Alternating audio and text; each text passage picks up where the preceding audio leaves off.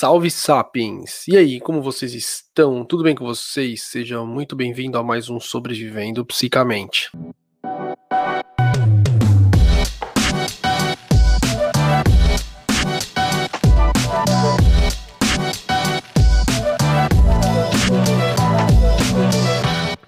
É, alguns recados, tá? Antes de a gente começar aqui essa live e para quem tá ouvindo o podcast depois, também alguns recadinhos.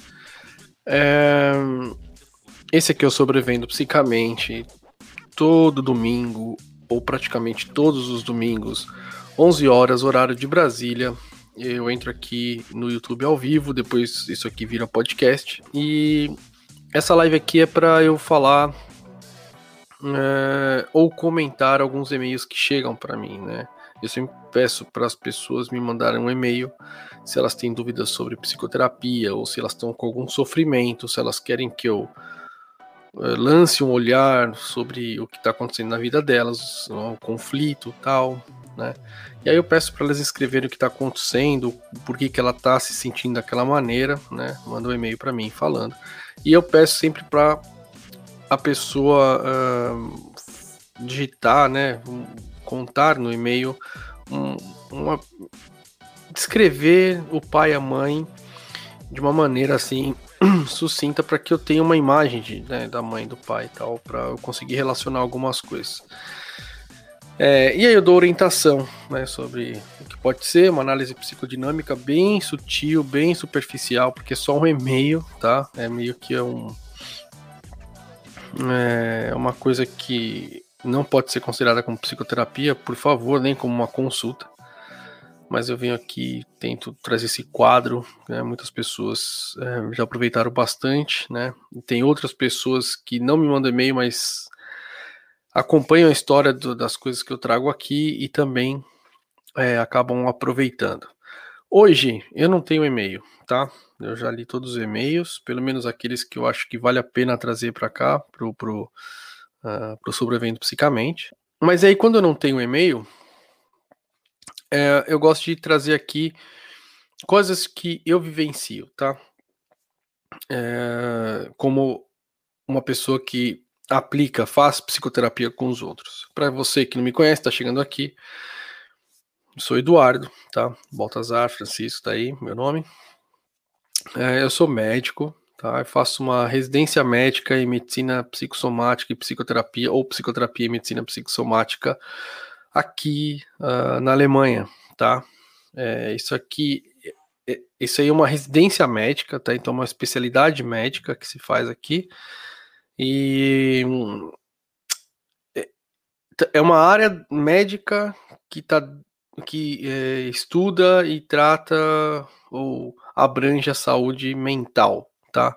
Então a psiquiatria é um braço da medicina lá na saúde mental, mas aqui na Alemanha, além da psiquiatria, você tem a psicoterapia e medicina psicossomática, tá? Eu faço essa residência médica aqui e eu atendo os pacientes também, né? Eu faço psicoterapia. E tem um dos meus pacientes, uh, que eu achei interessante, né, o que aconteceu. É, ele tá comigo, ele vai de alta dia 9, agora dia 9 de junho, mas só que ele tá aí já faz. É, dia 9 de junho vai fazer três meses, né? Então, ele tá aí há quase três meses. E na semana passada, é, como ele está internado para fazer psicoterapia, ele recebe a psicoterapia uma vez por semana. E além disso, você tem as terapias coadjuvantes, né, que são inúmeras, né? Terapia, é, arte terapia, é, terapia da música, terapia do corpo, terapia do esporte, tudo que vocês imaginarem aqui. Tem uma coisa que eles falam aqui que é competência social, que se parece muito com psicodrama, né? As pessoas é, elas cumprem, têm papéis dentro dessa hora de terapia e tem que treinar as competências sociais delas, né? Então essas são chamadas de terapias coadjuvantes. E a terapia principal é a terapia com a pessoa que vai aplicar a psicoterapia. No caso aqui pode ser psicólogo ou uh, médico no meu caso, faço uma residência médica, né, em psicoterapia e medicina psicossomática. Para quem acompanha aqui sabe, já já falei, é... o departamento aqui, o nosso departamento de medicina psicossomática e psicoterapia é dividido em quatro departamentos, tá? Um é terapia da dor, uh, que a gente trata mais a dor mesmo, né? Tem também psicólogo, tudo, mas é uma coisa mais é, terapia cognitivo-comportamental, tal. E e nós temos também uma outro, um outro departamento que chama medicina psicossomática. Aqui as pessoas, oi Cristiane, bom dia, boa tarde. Então aqui a gente trata as pessoas é, nessa casa da medicina psicossomática. É, são pacientes que têm muito mais sintomas corpóreos, né? Mas só que esses sintomas corpóreos têm ao fundo um conflito psíquico, né? Para você, Cris, que entrou aqui agora, né? É, você é dermatologista, é, a gente tem nessa casa, por exemplo, nesse departamento, gente que tem neurodermites, né? Que é uma, um tipo de é, alergia é, na pele. Fala Dan Luz, bom dia. É, e essa essa alergia não tem nenhuma explicação somática, nenhuma explicação orgânica depois de testes e testes e tal. E aí o paciente acaba sendo encaminhado para a gente, a gente através de terapia, tudo os pacientes melhoram, né? Então, isso é um exemplo. E eu tô. E tem os outros dois departamentos que eu não vou entrar nesse vídeo agora, que também é de psicoterapia, né? Tem a ver. E uma, um que é uma psicoterapia de grupo. E eu tô tratando um paciente dessa medicina psicossomática dessa uh, departamento, tá? Ele é um paciente que tem artrite reumatoide, é, mas só que o motivo dele vir para cá para tratar com a gente foi que ele é um paciente que tem um medo, um medo absurdo, né? É um paciente, é um homem, meu, grandão, né, forte no sentido de é, ele é largo, sabe? Cara de estrutura forte. E tem medo assim, um medo que é, é absurdo, tá? É, ele não consegue sair na rua e, e cruzar com outro homem né, ele muda de direção, ele não, ele não consegue, né? Com mulher é um pouco mais fácil, mas com homem é, é muito ruim, ele tem muito medo, né? É, então é uma pessoa que só ficou em casa, é, não saía para a rua e o medo foi consumindo, né? Fez vários tipos de terapia não adiantou. É, e aí ele foi encaminhado para medicina psicossomática agora. Né? E eu acabei assumindo o caso, minha chefe me passou o caso dele né? Porque aqui ela distribui, a gente distribui entre as pessoas que estão fazendo. Tem outros residentes aqui, tem outros psicólogos também que estão em residência psicológica, né? Para se especializar nisso. E aí eu acabei pegando esse paciente. E um, o que aconteceu, tá? Para vocês terem uma ideia. Porque aí a pergunta é por que, que ele tem esse medo, né? Por que, que ele tem esse medo? Então, um pouquinho da história deles é o seguinte: o pai dele uh, era uma pessoa que construiu a carreira em cima do esporte, tá? pelo que ele fala, o paciente fala, ele tinha uma parede assim na casa dele só de troféu, medalha, tal. É um cara que era conhecido na cidade, né, que e aí esse medo começou, uh, não, aí esse medo. E e esse pai, ele tinha muito, uh, então ele exigia muito dos filhos, tá? Mas só que acontece, gente, que não era uma exigência simples, exigência até aquela que você exagera, mas você fala, ah, não, é muito exigente. Não, ele era um psicopata, tá? Uma das coisas que o paciente sempre conta é, é que até hoje faz com que ele, ele, não, ele não entre em piscina, é difícil para ele para tomar para lavar o rosto, tá? Hoje em dia ele consegue lavar o rosto, mas ainda é meio desconfortável, ele fala. O pai dele exigia muito dele na parte atlética, tá? É, queria que ele sempre fosse o melhor, o melhor, o melhor, né, no esporte, ao ponto dele é, um dia ou várias vezes afogar o paciente, o meu paciente é, na banheira, sabe? Como, como punição. Né? Ele não conseguiu dar aquele salto naquela altura ou cumprir o tempo de corrida, ele afogava o meu paciente na, na banheira, além de outras coisas também, batia demais, né? Ele esperava ele com, fazia ele e as outras duas irmãs correr em volta de um parque cronometrado, se não pegasse, se não chegasse no tempo, apanhava com uh, madeira, era uma coisa bem, bem. Eu não vou conseguir dar todos os exemplos que ele me dá, também nem vale a pena, que eu não quero causar gatilho aqui. É, mas só que era uma, um pai psicopata, tá? Que traumatizou. Que esse, esse paciente que eu tô tratando, você tem o, o, o distúrbio pós-traumático, tá? Que acontece um evento e a pessoa fica traumatizada. Nesse caso, é, não é um distúrbio pós-traumático, na verdade é um complexo traumatizante crônico que ele sofreu, tá? Numa tradução livre aqui. Ele foi constantemente torturado, né? É, é, foi, foi anos e anos, tá? Então ele foi construído em cima disso, o paciente, né? a personalidade dele. Então, um, quando um paciente resolve fazer é, terapia, um paciente desse e tal, a gente tem que tomar cuidado, porque do jeito que ele foi construído e ele sobreviveu até aqui, quer dizer que os mecanismos de defesa do ego dele, a forma como ele é estruturado, se estruturou de uma forma para que, ele, que ele conseguisse chegar até aqui vivo, sobreviver e interagir o, mínimo possível com as pessoas, né? Então, na hora que você vai fazer uma psicoterapia num paciente desse, tem que tomar cuidado, porque uh, na hora que você começa o processo terapêutico, é, você, a gente tem a fase de regressão, que a gente começa a afrouxar esses mecanismos de defesa do ego, para o paciente ficar mais, ele fica é, psiquicamente mais, uh, ele tem uma labilidade psíquica, tá? Que, onde ele vai ficar mais, não vai ficar tão, ele vai ficar mais aberto a críticas, vai ficar mais aberto, vai ficar mais sensível a coisas que a gente, como é, psicoterapeuta, detecta, e ele e na hora que a gente der, der esse feedback o paciente ele vai entender melhor, né? Uh, enfim, você tem essa fase de regressão que a gente fala. Mas acontece o seguinte: nesses pacientes, na hora que a gente está nessa fase, se a gente começa a regredir e começa a fazer a psicoterapia de fato, a psicodinâmica, né, no caso aqui, a gente pode destabilizar o paciente muito feio, né? E isso levar a, a prejudicar mais o paciente do que a gente conseguir uma melhora. Então eu fui muito. Uh, então tem um tipo de psicoterapia que é, se chama suportiva, né? Ou suportativa em, em português, não sei.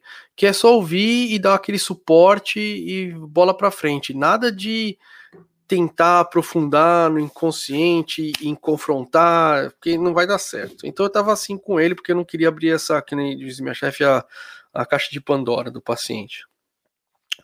Mas só que no decorrer da, da, da o paciente era muito, ele é muito aberto, ele, ele, ele usa muito humor, tá? Humor é um mecanismo de defesa do ego também, é, é maduro.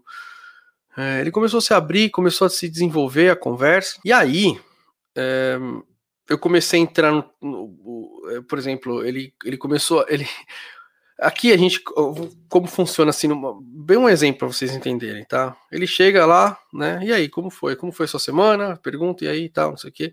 E aí o paciente vai me trazer as vivências que ele está tendo na internação, né? E em cima dessas vivências que ele está tendo, as dificuldades, a coisa que ele está pensando bastante, a gente vai ver se vale a pena a gente olhar para o processo de, uh, uh, de reabilitação dele, né? De, de tratamento. E aí ele me falou que é, aqui, quando você toma café da manhã, né, os pacientes, eles têm que colocar a cadeira em cima da mesa, né, virada para cima, assim, para que a, a, a, moça da limpeza venha, né, limpe o chão e fica mais fácil. E ele falou que ele era o único que fazia isso, né, que os outros pacientes não estavam fazendo, e isso estava deixando ele puto, porque ele tinha um medo que ele não conseguia falar com os pacientes, e ao mesmo tempo ficava ali puto, então ele foi falar com a enfermeira. Aí ele foi falar com a enfermeira, vou dar um exemplo, né? Aí ele foi falar com a enfermeira e a enfermeira, uh, tipo, falou: ah, não, tá bom, é, eles não fazem, mas o que, que a enfermeira vai fazer, sabe? Isso também, essa atitude da enfermeira também faz parte do processo terapêutico, né? A gente fala para as enfermeiras, é, tipo, se o paciente vai ir lá é, chorar as pitangas com a enfermeira, a enfermeira falou: não, tá bom, tal, fala com o seu terapeuta, porque se, se ele começar a pegar a informação de todo mundo, ele que desvia esse essa raiva que ele tá sentindo e não leva pra terapia. E aí a gente fica sem assunto para falar, entendeu? Basicamente é isso. E aí ele chegou e falou: Ah, eu fiquei puto tal. E a gente olhou, né, pra situação, foi vendo. E ele, nessa sessão, isso foi na primeira, na segunda ou na terceira, tá? É, ele até chorou bastante, porque a gente chegou lá à conclusão juntos que ele estava querendo é, ter o, o, é, ser visto, ter o merecimento de que ele é um bom menino é, pela enfermeira, né? Sendo que, meu, ele se os outros pacientes não fazem, problema, ele faz, né? Não, não tem um, um motivo, por que aquilo irritava ele, né? Aí a gente chegou à conclusão de que o, é, era, era uma transferência que estava acontecendo, porque a enfermeira tem o papel de uma, de uma pessoa que organiza tal, né? Então você pode ter uma transferência paterna nesse caso. E ele viu que estava querendo fazer isso com a enfermeira, que até nessa, nessa sessão eu lembro que eu perguntei, falei, tá, é, você está querendo mostrar serviço é, para a enfermeira? Ele falou, é. Falei, de novo você está repetindo, né? Ele repetindo o quê? Falei, é o que você fazia antes, você estava querendo mostrar serviço para o seu pai, né? E o que você ganhava, nada de reconhecimento, ele te afogava na piscina. Nossa, nesse aí ele é, chorou muito, né? Ele percebeu que o comportamento dele se repetia para, é, ele estava procurando de novo por aprovação, né? Aquela, né? A, a, criança perdida, né? Que não recebeu nada dos pais e aí começa a querer receber das outras pessoas. E aí na última, aí foi indo a sessão, tal, temas paternos, temas, temas maternos, tudo. E na última semana, na semana passada, que eu vejo ele toda quarta-feira, na quarta-feira passada, ele fala, ele falou, uh, na retrasada ele queria mudar o tipo de terapia, queria uma terapia mais confrontativa, tudo. Eu falei que não estava na hora, tudo. E até antes de acabar a terapia, um minuto faltando, eu falei, não, acabou ainda, né? Ele não gostou disso, ele veio de novo, ele vem falar, ó, não, não gostei do que você falou, né? Porque o paciente pode falar isso. Né? E aí eu uso isso para a gente ver por que está acontecendo, por que, que ele está se comportando daquela, daquela maneira, porque ele está pensando aquilo. E aí é, ele falando disso, dessas coisas, da, do medo. Aí eu passei alguns exercícios para ele fazer na, uh, na enfermaria, né? De, porque ele tinha, não queria chamar atenção, mas eu falei, mas ele sentava, ele senta sempre no cantinho assim, virado para todo mundo para poder comer sabe? Aí eu falei, não, eu quero que você sente no meio agora, usando um pouco de terapia cognitivo comportamental, condicionamento também. Eu falei, não, eu quero que você sente no meio e vê o que acontece. Aí ele foi, foi fazendo isso, ele viu que não acontecia nada demais e tá indo, né? E aí chegou na última semana, é, eu consegui, depois de várias semanas de um relacionamento que eu construí com ele e tudo, eu cheguei no tema do vídeo que tá aqui no título, tá? Porque eu percebi, isso também faz parte da terapia, tá? Eu percebi as minhas emoções, como elas estão, como elas estão um, faz, o, que, o que, eu tô sentindo na hora que eu tô fazendo a terapia com o paciente, tá? Eu, isso é obrigação minha, né? E eu gosto muito dele como pessoa, tal. É um paciente que é gostoso de trabalhar junto, mas só que na semana retrasada e, hoje e, na semana passada, na retrasada e na passada, já no começo da terapia, eu comecei a ver, de novo ele falou do medo, do medo, e aí eu comecei a sentir uma irritação, de tipo, meu, de novo com essa história de medo, sabe? Uh, poxa, já melhorou bastante, não consegue enxergar que, né, que, porque aí eu comecei a ver a minha irritação, falei, essa, eu tô irritado, mas essa irritação não pode ser minha com ele, porque eu gosto dele, né? O que que tá fazendo com que eu fique irritado agora, né? E aí junto, isso eu não falo, tá, gente? Eu não verbalizo, mas através que o paciente vai falando, a gente vai testando. É, e aí, também aqui, é, como o paciente está internado, você tem a visita da médica-chefe, né? Uma vez por semana ela faz visita com os pacientes, pergunta, e aí, como você tá, tal, não sei o quê. E ela vai também vendo, né? E é claro que é, depois eu vou falar com a minha, minha chefe e falei aí, que, que, que aconteceu, como que ele tá, o que, que acha. E a minha chefe já tinha falado, falou, ela falou, nossa, atrás daquele, daquele medo todo, hein?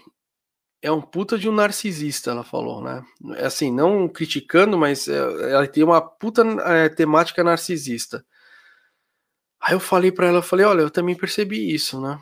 Porque é, ele veio com um papinho de tipo, os pacientes do departamento dele, ele não conseguia manter uma conversa como se ele fosse o melhor paciente, sabe? E que história é essa de ser o melhor paciente, sabe? Eu falei, mano, isso é matemática narcisista e tá, tava muito escondido atrás do medo. E aí, uh, na última sessão, eu cheguei e confrontei ele, né? Cheguei e falei, escuta, é, depois de tudo que a gente conversou, tudo, eu quero fazer uma pergunta para você. Né? Para que que você precisa do seu medo? Para que que você precisa do seu medo?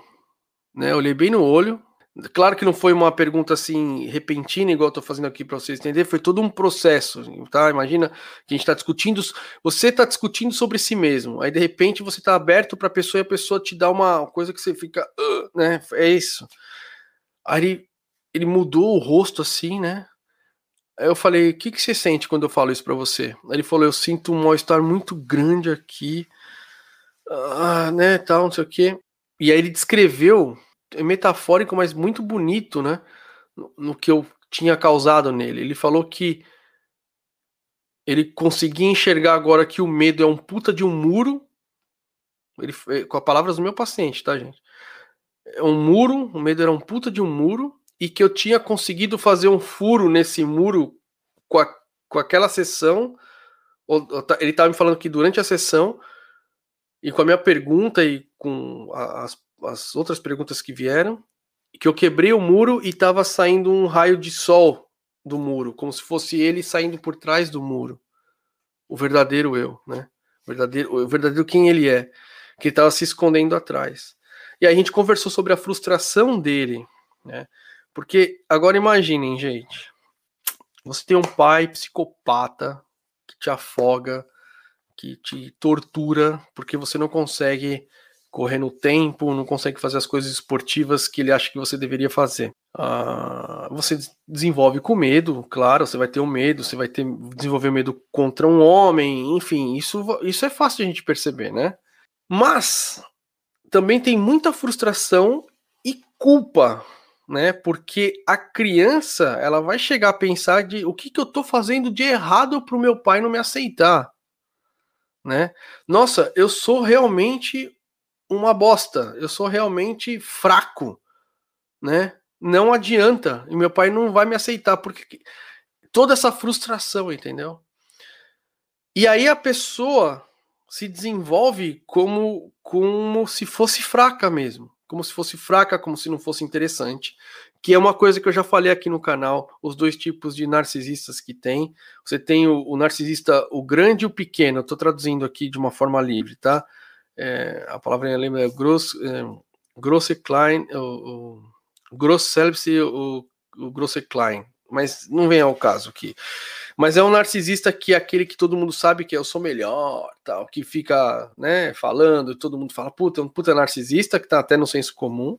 Mas você tem o narcisista que ele que é ele ele se sente um merda, se sente pequeno, ele se sente enfim, que é, ele pode até surgir como uma depressão, é uma pessoa que está depressiva, tudo, mas ela não se enxerga valorosa, tá? E não é nem que ela finge que finge que é ser que é valorosa, ela é uma pessoa depressiva mesmo, às vezes é uma temática narcisista desse narcisista pequeno, né?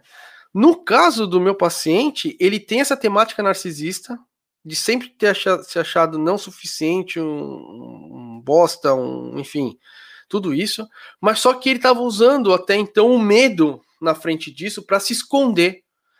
Então o processo dele é muito mais complexo, porque ele teve que usar a, o medo. Então a gente tem que entender esse medo, vencer esse medo.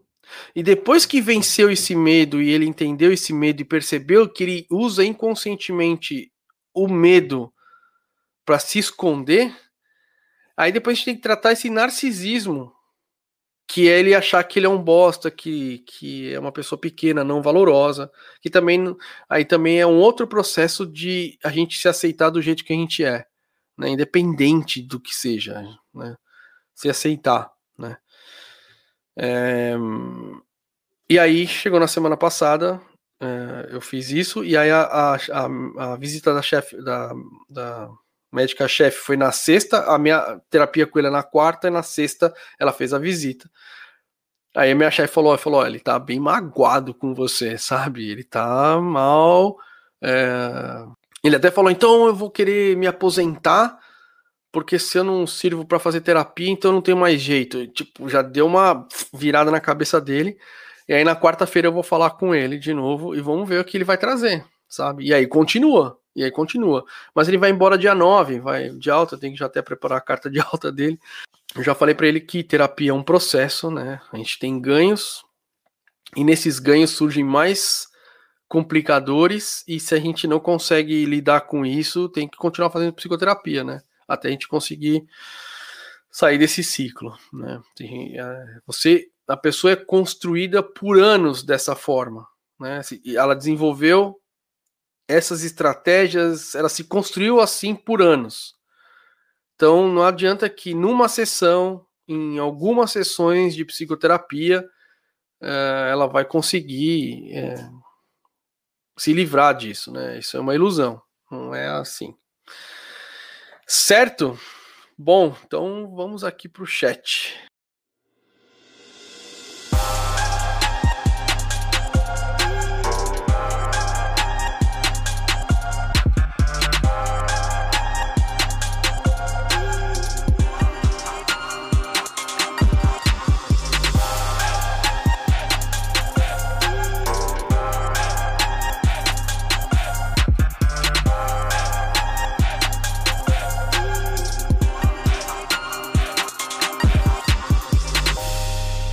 Oliveira Pereira, transtornos está sendo cada vez mais presente? É, se você está falando.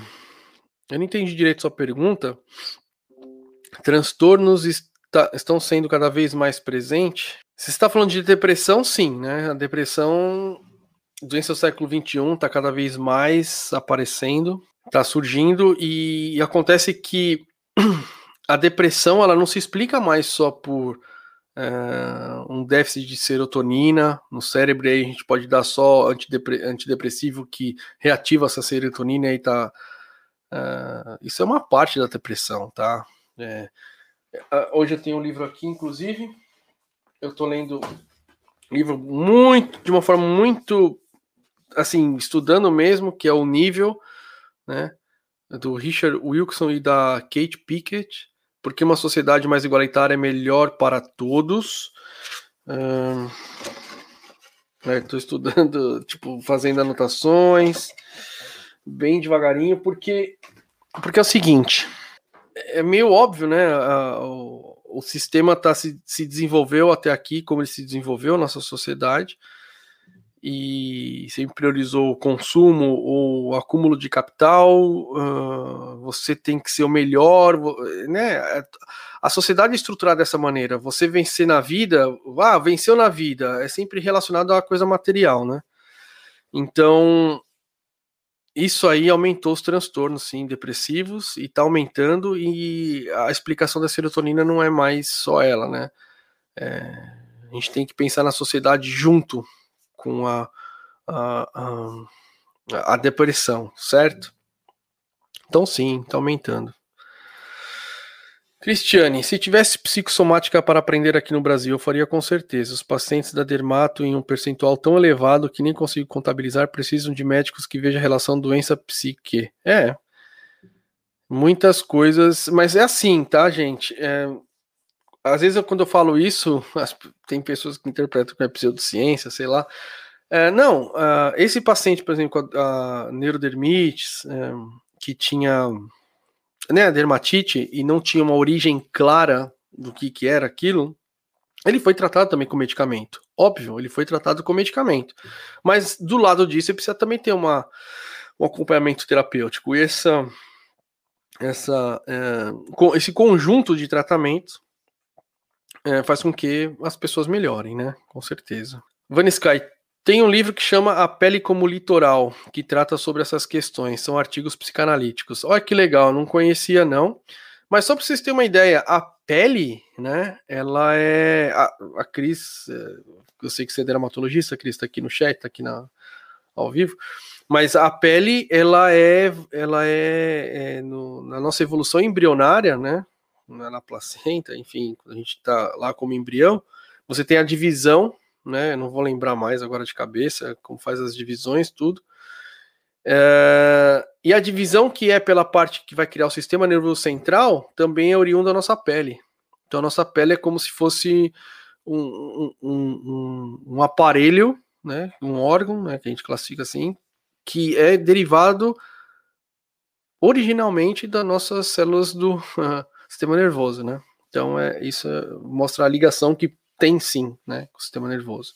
Assim como outras coisas também, tá, gente? O intestino, a gente sabe que o intestino é o nosso segundo cérebro, a serotonina é fabricada lá. É, a gente sabe que, por, por, exemplo, se você, no meu caso, tá, eu sou brasileiro, tá, eu morava no Brasil, aí eu mudei para Alemanha, tá. Então quer dizer que a flora intestinal ela vai mudar. Então, ela mudando a flora intestinal, o meu intestino vai funcionar de uma outra maneira. Então quer dizer que isso vai influenciar meu comportamento também, porque vai influenciar meu cérebro. Então é, é, nós somos integrados, né? Não é uma coisa separada do outro do jeito que a gente fez com a medicina até hoje, tá? Balta, Dan Luz, o que distingue uma pessoa que passa por um trauma assim e fica medroso daquele que fica agressivo com todos? É o mecanismo de defesa do ego, outros fatores, né? É, uma pessoa tem um pai agressivo, mas uma mãe que não era. Tem uma mãe também que era agressiva. No caso do meu paciente, a mãe morreu muito cedo e aí assumiu uma madrasta que não batia nele, mas também não fazia é, vista grossa, né, para o que estava acontecendo. É, os, os, as amizades, uma vizinha que apareceu, uma avó, é, é, são tantos fatores que podem influenciar, né, que é difícil a gente conseguir falar qual pessoa, por que que a pessoa, ah, gêmeos, vamos supor, gêmeos que foram é, maltratados desde o nascimento, certo? Igual, assim, tratados de uma forma igual, mas uma forma muito ruim. Mas um teve mais atenção da avó e o outro não, né? Já é uma diferença, né? Então é muito difícil a gente falar. E ó, já vou por aqui, ó. Muito obrigado pelos vintão, tá? muito obrigado mesmo. Josué Mendes, sempre por aqui, muito obrigado, bom dia. O primeiro colaborador com é, dinheiro aqui do canal, muito obrigado. Cris, obrigado, Manisky. Uh, ser, gostei. Existe tabu com militares na Alemanha pelos alemães? Como assim? Existe tabu com militares ah, na Alemanha pelos. Ah, entendi. Não, aqui a, a, você tem, claro, as pessoas mais de, um, eh, de uma orientação é, à esquerda, né, socialista. Aqui onde eu moro é na antiga Alemanha comunista, por exemplo. Então você tem os, os, as pessoas é, que têm um certo medo da polícia, mas por causa de toda a história eh, que a Alemanha tem e como eles enfrentaram isso depois, né, com o Tribunal de Nuremberg e outras condenações que acontecem até hoje, né? A polícia aqui, a abordagem da polícia, ela é, ela é, ela é, ela é assim, é, até impressiona, tá, gente? Quão educados são, elegantes, claro que tem exceção para tudo, né? Mas é, eu não vejo aqui as pessoas, os, os, os, militares, eles são vistos de uma forma diferente. E na verdade estou até fazendo uma mescla aqui entre policial, mas policial ele não é policial militar aqui, né? É um policial diferente.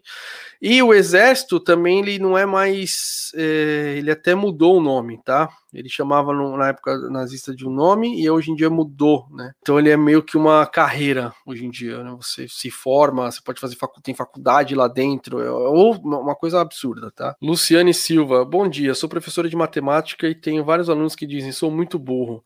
Nunca vou aprender nada e não sei o que dizer para incentivá-los. Hum, é, isso aí às vezes vem de casa, né? Muitas vezes vem de casa. É, eu, esses dias, até minha esposa, eu não sei o que eu fiz, falei, ai, que burro. minha esposa me chamou a atenção, falou, meu, você acabou de falar, né? Pro meu, eu falei, puta, mesmo assim, a gente esquece, a gente acaba falando isso, e a, e a criança acaba absorvendo isso.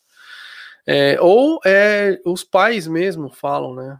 É, você é burro, você não vai aprender e tal. O que você pode fazer para incentivá-los é se abrir, sabe? Falar das suas experiências pessoais, falar de que também foi difícil para você aprender matemática, que a matemática é, não nasce sabendo, né? Que na verdade tudo que a gente faz hoje em dia a gente tem que treinar, né? Nós, sapiens, temos que treinar, temos que, né? E dar exemplos de, por exemplo, Einstein não era bom de matemática, sabe assim? É, tentar se aproximar mais dos seus alunos que pensam assim e tratar de uma forma mais. Eu não estou falando que você não faz isso, mas é, mais empática, né? De falar, eu sei dessa frustração que você está tendo com a matemática agora, né? Para conseguir transmitir isso, né? Eu sei que é difícil, mas vamos lá que você consegue. Acho que é você se abrir dessa maneira, né? Mas professor hoje em dia eu sei que é difícil. Márcia Meneghitzen por aqui, bom dia. Bom dia. Márcia Meneghitti, ela é... Ah, você é professora de física, Márcia? As meninas estão chegando cheio de bloqueios. Sim, porque parece que a física, essas coisas é mais... É, parece não, né? Os homens têm mais contato com isso, né? Porque isso não é coisa de menina, né? E aí, com certeza, as meninas chegam com bloqueio por causa disso. Cristiane de novo, minha professora de dermato de residência sempre explicava dessa maneira: origem ectodérmica da pele e do sistema nervoso central. Exatamente. Márcia, de novo, fui maltratada e negligenciada pela mãe. Meu pai nos abandonou quando tinha 3, 3 para 4 anos, então foi só isso mesmo. É, cada coisa, cada. É, existem vários fatores que moldam a gente. Claro que as primeiras pessoas correspondentes é a mãe, depois o pai é, mas depois começa a ter muitas outras pessoas entrando na nossa vida e eles são fatores que podem piorar ou melhorar. Beleza, gente? Bom, queria agradecer mais uma vez aqui, muito obrigado pela audiência. É, salve Nelson, mas hoje eu já estou saindo. É, valeu, Dan Luz, pelos vintão, vai ajudar demais, está ajudando demais. Então, muito obrigado por você estar aqui mais uma vez. Se quiser colaborar com o Psicapix, arroba gmail.com, essa é a chave Pix. Um, dois, três, quatro, cinco reais no máximo, tá, gente? Isso já já, já tá ótimo, né? Isso aí é para pagar os custos aqui com o Rafa, com a edição dos vídeos e um, o Instagram, né? O Instagram, por favor, se inscrevam lá no Instagram, tá? Todo dia tem um vídeo curtinho lá de uma hora, de uma hora, de um minuto, é, sempre eu estou colocando stories lá também, falando lá do hospital. O Instagram está bem movimentado, tá? Chegamos a mil inscritos, mas eu gostaria de ter muito mais inscritos, porque está precisando falar assim de doença uh, de saúde mental em, de uma forma geral aí no Brasil. Beleza? Gente, muito obrigado e a gente se vê no próximo vídeo. Sucesso para todo mundo!